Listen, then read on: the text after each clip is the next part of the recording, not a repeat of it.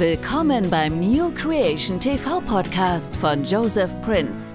Wir glauben, dass Gott heute eine besondere Botschaft für dich hat. Viel Spaß mit der Predigt. Liebe Gemeinde, es gibt einen alten Bund und es gibt einen neuen Bund. Trotzdem aber hören wir heutzutage nicht allzu viel Verkündigung über die Differenzierung und Unterscheidung zwischen dem alten und dem neuen Bund. Okay, es gibt diese zwei Bünde und es ist wichtig, dass wir Menschen sind, die über den neuen Bund predigen. Ich hoffe, dass ich einer von diesen bin, durch die Gnade Gottes. Schauen wir uns doch einmal diesen Vers aus 2. Korinther Kapitel 3 an. Dort heißt es, Gott hat uns tüchtig gemacht zu Dienern des neuen Bundes, nicht des Buchstabens, sondern des Geistes. Denn der Buchstabe tötet, aber der Geist macht lebendig. Wie ich schon sagte, als Gott die zehn Gebote am Fuß des Berges Sinai gab, starben 3000 Menschen. Das war das erste Pfingstfest. Als dann der Pfingsttag vollständig gekommen war, in Apostelgeschichte Kapitel 2 im Neuen Bund, nicht auf dem Berg Sinai, sondern auf dem Berg Zion, dem Berg der Gnade, da wurden 3000 Menschen gerettet. Das ist ganz eindeutig. Das sagt uns eindeutig, dass das Gesetz tötet. Der Buchstabe tötet, aber der Geist gibt Leben. Und weiter heißt es, wenn aber der Dienst des Todes durch in Stein gegrabene Buchstaben, in Stein gegrabene Buchstaben. Man kann nicht sagen, dass dieser Dienst des Todes der zeremonielle Teil des Gesetzes ist. Das Töten von Tieren, das Rituelle, die Einhaltung der Feste, der Sabbat und all das. Denn der einzige Teil des Gesetzes, der auf Stein geschrieben war, waren die zehn Gebote. Es ist also ganz eindeutig, dass Paulus die zehn Gebote meint. Damals war das herrlich, aber es sollte noch etwas Größeres kommen. Paulus sagt hier durch den Geist, dass die Kinder Israels nicht in das Angesicht Moses schauen konnten, wegen der Herrlichkeit seines Antlitzes, die doch vergänglich war. Wie sollte dann nicht der Dienst des Geistes von weit größerer Herrlichkeit sein? Jetzt bezeichnet er den Dienst des Todes als Dienst der Verdammnis. Denn wenn der Dienst der Verdammnis Herrlichkeit hatte, wie viel mehr wird der Dienst der Gerechtigkeit, die Gerechtigkeit des neuen Bundes, von Herrlichkeit überfließen? Wir müssen also wählen. Welche Art von Diener wollen wir sein? Ich meine damit jeden Gläubigen. Jeder Gläubige ist ein Diener. Sie werden entweder zu einem Diener der Verdammnis, der Tod im Leben der Menschen hervorbringt, oder sie werden zu einem Diener der Gerechtigkeit, der den Menschen sagt, dass Gott sie in Christus gerecht gemacht hat. Nur in und durch Christus ist das möglich. Es ist allein durch Christus zugänglich. Preis den Herrn. Und wenn wir das verkündigen, dann bringen wir Leben. Der Geist gibt Leben. Halleluja. Preis den Herrn. Wissen Sie, wir leben in prophetischen Zeiten. Es gibt so viele Prophezeiungen, die sich erfüllen, besonders in unserer und in der kommenden Generation, wenn wir ins tausendjährige Friedensreich eintreten. Denn nach der Entrückung kommen sieben Jahre, was sehr kurz ist, und dann wird es die tausendjährige Herrschaft von Jesus Christus geben. Es gibt mehr Prophezeiungen über diesen Zeitabschnitt als über das erste Kommen von Jesus.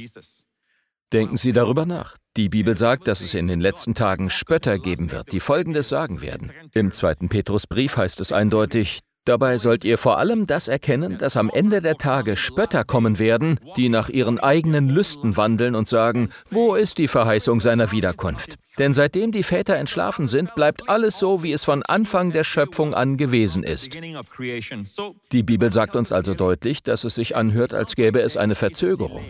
Es fühlt sich an, als gäbe es eine Verzögerung. Der Herr kommt nicht so schnell, wie sie es erwartet hatten. Dann gibt es Spötter um die Gläubigen herum, sogar an jenem Tag, die sagen werden, wo ist denn das Kommen des Herrn? Wo ist denn das Kommen des Herrn? Unsere Väter sind entschlafen. Das bedeutet, sie sind tot und weg, und der Herr ist immer noch nicht gekommen. Das ist genauso auch eine Prophezeiung für unsere Zeit, unsere Tage, in denen es Spötter gibt, die sagen, die Entrückung, wo ist die Entrückung? Wo ist denn das Kommen des Herrn? Sie machen sich über die Wiederkunft des Herrn lustig. Es gibt sogar Gläubige, die nicht mehr an die Entrückung glauben. Ich weiß, dass das Wort Entrückung nicht in der Bibel vorkommt, aber das Wort, das in der Bibel verwendet wird, ist harpaso, was weggenommen bedeutet. Genauso wie das Wort Trinität nicht in der Bibel steht, aber die ganze Wirklichkeit davon schon. Lassen Sie uns also keine Haarspalterei über Begriffe betreiben. Das Harpaso, die große Hinwegnahme der Gemeinde, wenn Sie so möchten, ist eine Realität. Paulus hat darüber gepredigt und sie kann jederzeit passieren. Wir freuen uns schon darauf. Preist Gott. Die Bibel sagt also, dass diese Leute spotten. Aber sehen wir uns ein Stückchen weiter unten an, was der Heilige Geist zu uns sagt. Dieses eine aber sollt ihr nicht übersehen, Geliebte, dass ein Tag bei dem Herrn ist wie tausend Jahre und tausend Jahre wie ein Tag. So schätzt der Herr die Zeit ein. Ein Tag mit dem Herrn ist wie tausend Jahre. Tausend Jahre sind wie ein Tag. Der Herr zögert nicht die Verheißung hinaus. Warum sieht es so aus, als verzögere der Herr sein Kommen? Warum? Der Herr zögert nicht die Verheißung hinaus. Hier geht es um seine Wiederkunft. Wie etliche es für ein Hinauszögern halten, sondern er ist langmütig.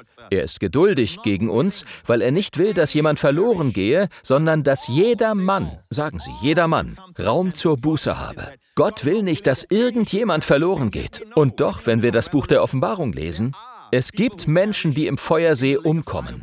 Wir sehen das. Aber Gottes Herz, Gottes Herz, sein Herz will nicht, dass irgendjemand verloren geht. Hören Sie zu, vielleicht, nein, nicht vielleicht, ganz sicher, zögert Gott sein Kommen hinaus, damit mehr und mehr Menschen gerettet werden können. Er zögert seine Wiederkunft hinaus, damit noch mehr Menschen das Evangelium der Gnade hören können und gerettet werden.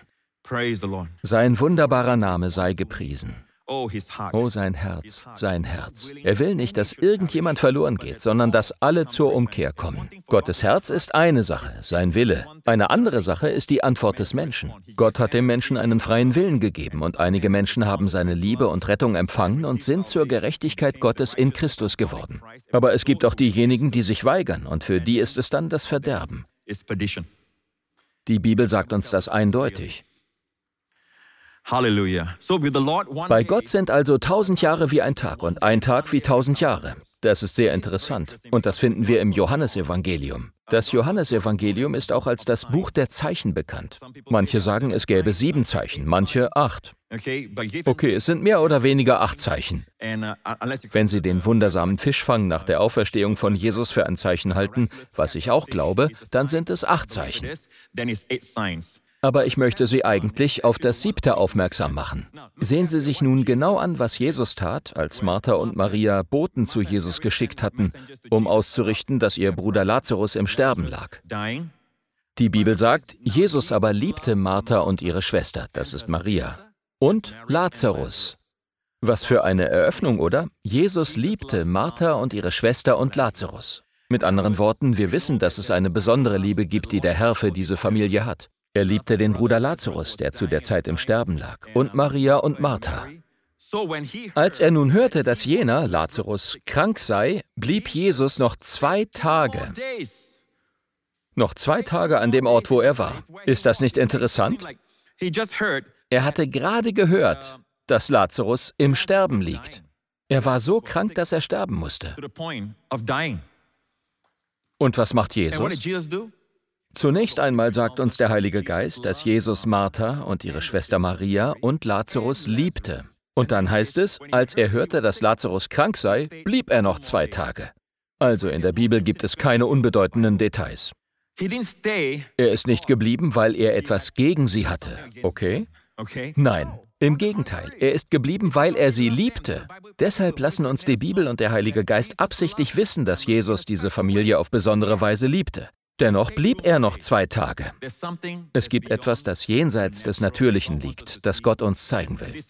Diese Familie repräsentiert die weltweite Gemeinde, alle, die er auf besondere Weise liebt. So sehr hat Gott die Welt geliebt. Hören Sie, Gott liebt den Sünder auf der Straße, selbst denjenigen, der seinen Namen entweiht, der seinen Namen offen lästert. Gott liebt ihn. Aber das ist eine andere Art von Liebe als die Art, wie er uns liebt. So wie Jesus Martha, Maria und Lazarus liebte, so liebt er auch uns, seine Kirche. Er liebt die Gläubigen in besonderer Weise. Und es liegt an uns, an diese Liebe zu glauben. Sie ist also größer als die Liebe, die er für die Welt hat. Dennoch müssen wir lernen, warum er sein Kommen um zwei Tage verzögert genau wie sie es damals lernen mussten. Warum hat er es hinausgezogen, wenn er uns so sehr liebt? Weil er uns eine größere Herrlichkeit zeigen will, die Herrlichkeit Gottes. Er will, dass wir die Herrlichkeit Gottes sehen. Wenn Sie weiterlesen, werden Sie feststellen, dass Lazarus schon gestorben war, als Jesus sagt, lasst uns nach Judäa gehen. Dann macht sich Jesus auf den Weg und wir folgen ihm nun zu der Szene, in der die Schwestern ihm begegnen. Als erstes begegnet ihm Martha. Jesus spricht zu ihr, zu Martha, dein Bruder wird auferstehen. Martha spricht zu ihm, ich weiß, dass er auferstehen wird, in der Auferstehung am letzten Tag. Jesus spricht zu ihr, ich bin die Auferstehung und das Leben. Wer an mich glaubt, wird leben, auch wenn er stirbt. Und jeder, der lebt und an mich glaubt, wird in Ewigkeit nicht sterben. Glaubst du das? Nun, der erste Teil ist, ich bin die Auferstehung und das Leben. Wer an mich glaubt, wird leben, auch wenn er stirbt. Das bezieht sich auf Menschen, die gestorben sind. Jesus sagt, auch wenn er stirbt. Beachten Sie, dass er sagt, auch wenn er stirbt, denn nicht alle werden sterben. Die Generation der Entrückung wird nicht sterben. Wer also gestorben ist, wird leben, auch wenn er stirbt. Warum? Deswegen, ich bin die Auferstehung und das Leben. Die nächste Kategorie sind diejenigen, die wir als die Generation der Entrückung bezeichnen, die nicht sterben werden. Von denen sagt er, wer lebt und an mich glaubt, wird in Ewigkeit nicht sterben. Glaubst du das? Das ist unsere Generation. Das ist der zweite Teil von dem, was Jesus gesagt hat. Er fragte Martha, glaubst du das? Natürlich sagt Martha ja. Ich glaube, dass du der Christus bist, der Sohn Gottes, der in die Welt kommen soll. Nun weiter in der Geschichte. Jesus nun, indem er wieder bei sich selbst seufzte, kam zum Grab. Es war aber eine Höhle und ein Stein lag darauf. Gehen wir nun zurück zu 2. Korinther 3 und sehen wir uns diesen Ausdruck genau an. Dienst des Todes durch in Stein gegrabene Buchstaben. Dieses Wort Steine ist das griechische Wort Lithos. Lithos. Wissen Sie, wo man Lithos noch findet? Der Heilige Geist ist sehr sorgfältig bei der Verwendung von Lithos, Steine. Das Wort kommt in dieser Geschichte von Lazarus tatsächlich vor. Denn vergessen Sie nicht, im Johannesevangelium geht es viel um Zeichen. Gott möchte, dass wir mehr als das Ereignis selbst sehen, nämlich das, worauf es hinweist. Es war eine Höhle und ein Stein, ein Lithos lag darauf. Hier haben wir also einen Stein, für den der Heilige Geist das Wort Lithos gewählt hat, damit wir die Parallele erkennen. Was blockiert das Wunder von Jesus in diesem Sinne in diesen letzten Tagen? Nach zwei Tagen ist er gekommen. Nach zwei Tagen ist er auf die Bühne des Todes gekommen. Da gibt es etwas, das alle Trauernden trennt von dem, der gestorben ist, von dem geliebten Menschen, der gestorben ist. Der Tod hat Einzug gehalten. Jetzt sind schon vier Tage vergangen, wie die Schwester Martha kurz danach sagte. Zu diesem Zeitpunkt sagt sie, stinkt er, weil er schon vier Tage tot ist. Aber da war ein riesiger Stein, ein Lithos im Weg. Ich glaube, dass Gott in diesen letzten Tagen will, dass dieser Stein weggenommen wird. Genau das hat Jesus gesagt. Hebt den Stein weg. Martha, die Schwester des Verstorbenen, spricht zu ihm, Herr, er riecht schon, denn er ist schon vier Tage hier. Jesus spricht zu ihr, habe ich dir nicht gesagt, wenn du glaubst, wirst du die Herrlichkeit Gottes sehen. Solange der Stein vor ihnen liegt, solange der Stein nicht von der Kirche weggenommen wurde, kann die Kirche die Herrlichkeit Gottes nicht sehen. In der Tat haben wir ja gerade in 2. Korinther 3 gelesen, denn wenn der Dienst der Verdammnis Herrlichkeit hatte, wie viel mehr wird der Dienst der Gerechtigkeit von Herrlichkeit überfließen? Es geht um eine vergehende Herrlichkeit des Gesetzes und eine Herrlichkeit der Gerechtigkeit aus dem neuen Bund, die sich von Herrlichkeit zu Herrlichkeit immer weiter steigert. So endet auch dieses Kapitel. Wir werden verwandelt in sein Bild von Herrlichkeit zu Herrlichkeit. Aber sie können die Herrlichkeit Gottes nicht sehen, solange das Gesetz nicht aus ihrem Leben verschwunden ist. Solange sie im Bewusstsein des Gesetzes leben. Solange sie durch das Gesetz verurteilt werden. Solange sie nach dem Gesetz leben, es predigen und mit Menschen darüber sprechen. Solange sie den Stein mit der Gnade vermischen, eine Mischung, den neuen Wein, die Gnade, in den alten Schlauch, das Gesetz geben, werden sie beides verlieren.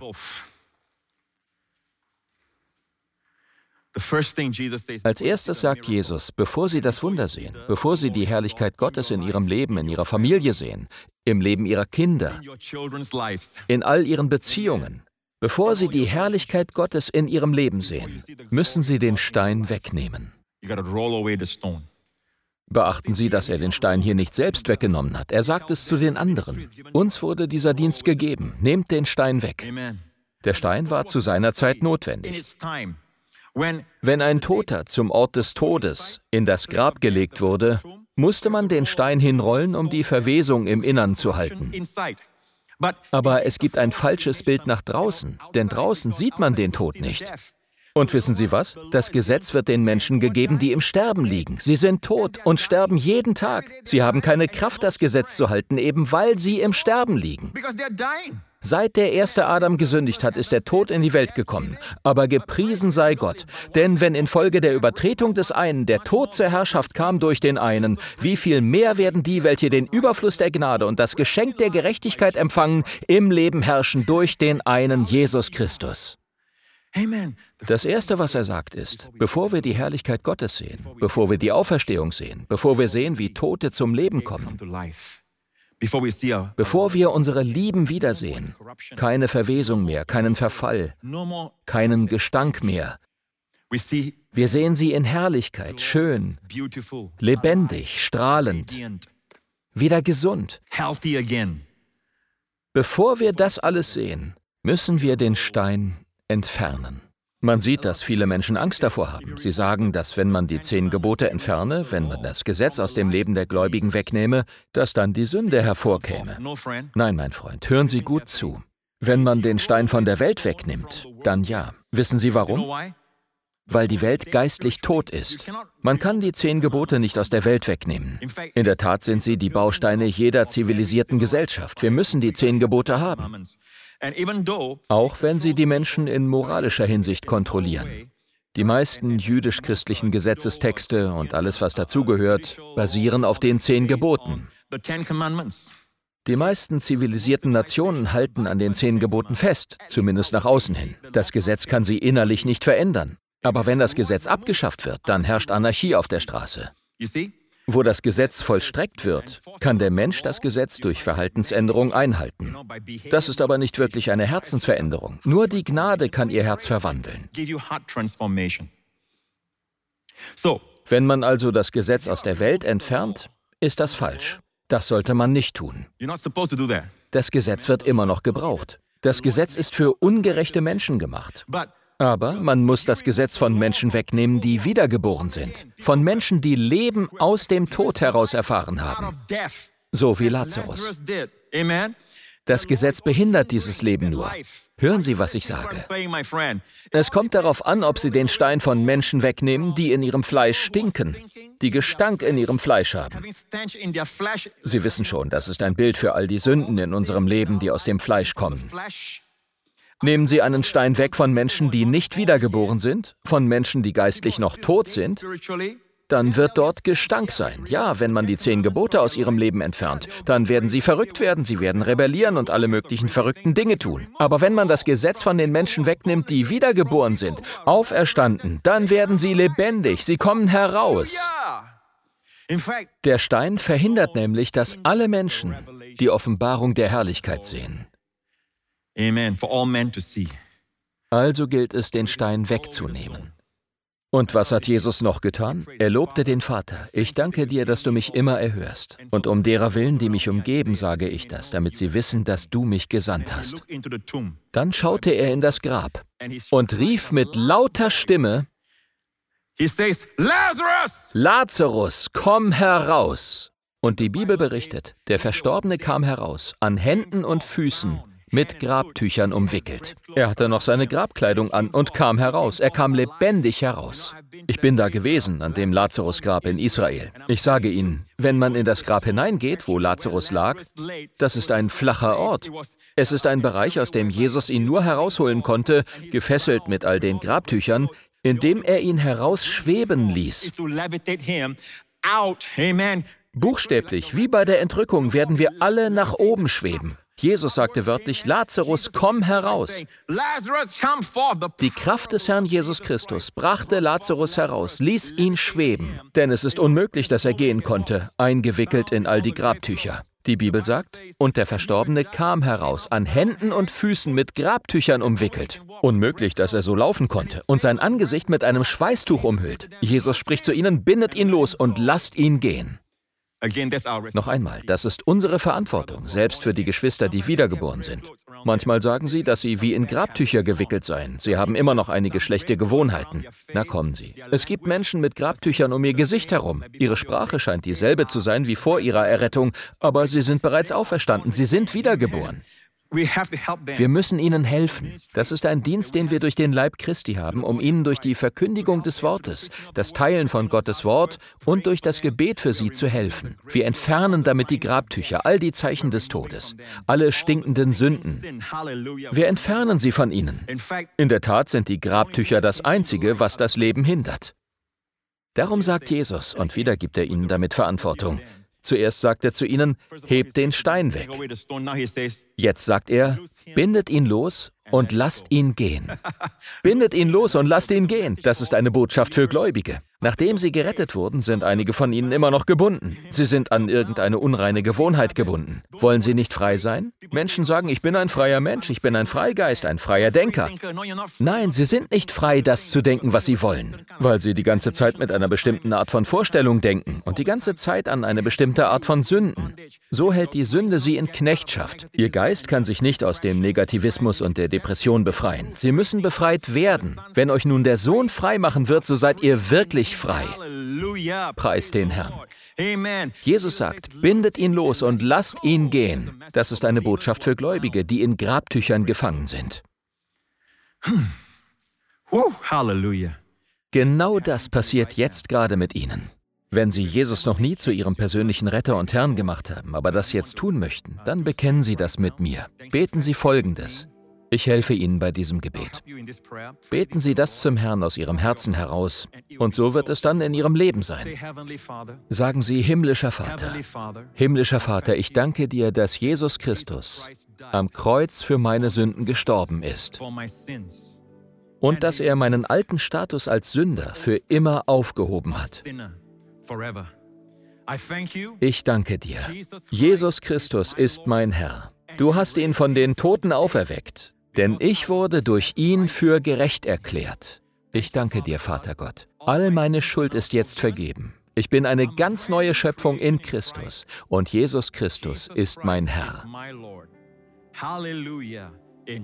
Im Namen Jesu. Und das ganze Volk sage, Amen.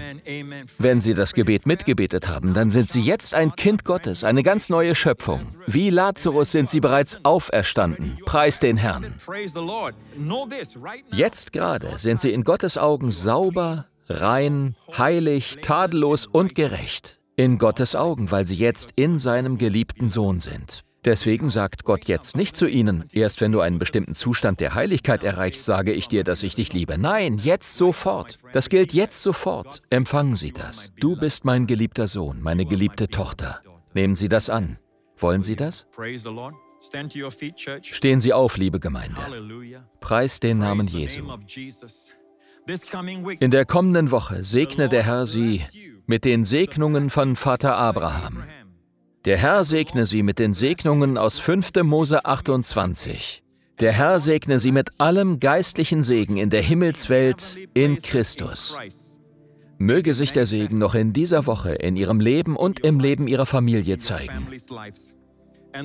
Der Herr behüte sie und ihre Lieben in dieser Woche. Der Herr behüte sie und bewahre sie. Er beschütze sie und ihre Lieben vor dem Coronavirus, vor jeder Infektion, vor jeder Krankheit, vor jeder Gefahr und vor der ganzen Macht des Bösen durch das Blut von Jesus Christus.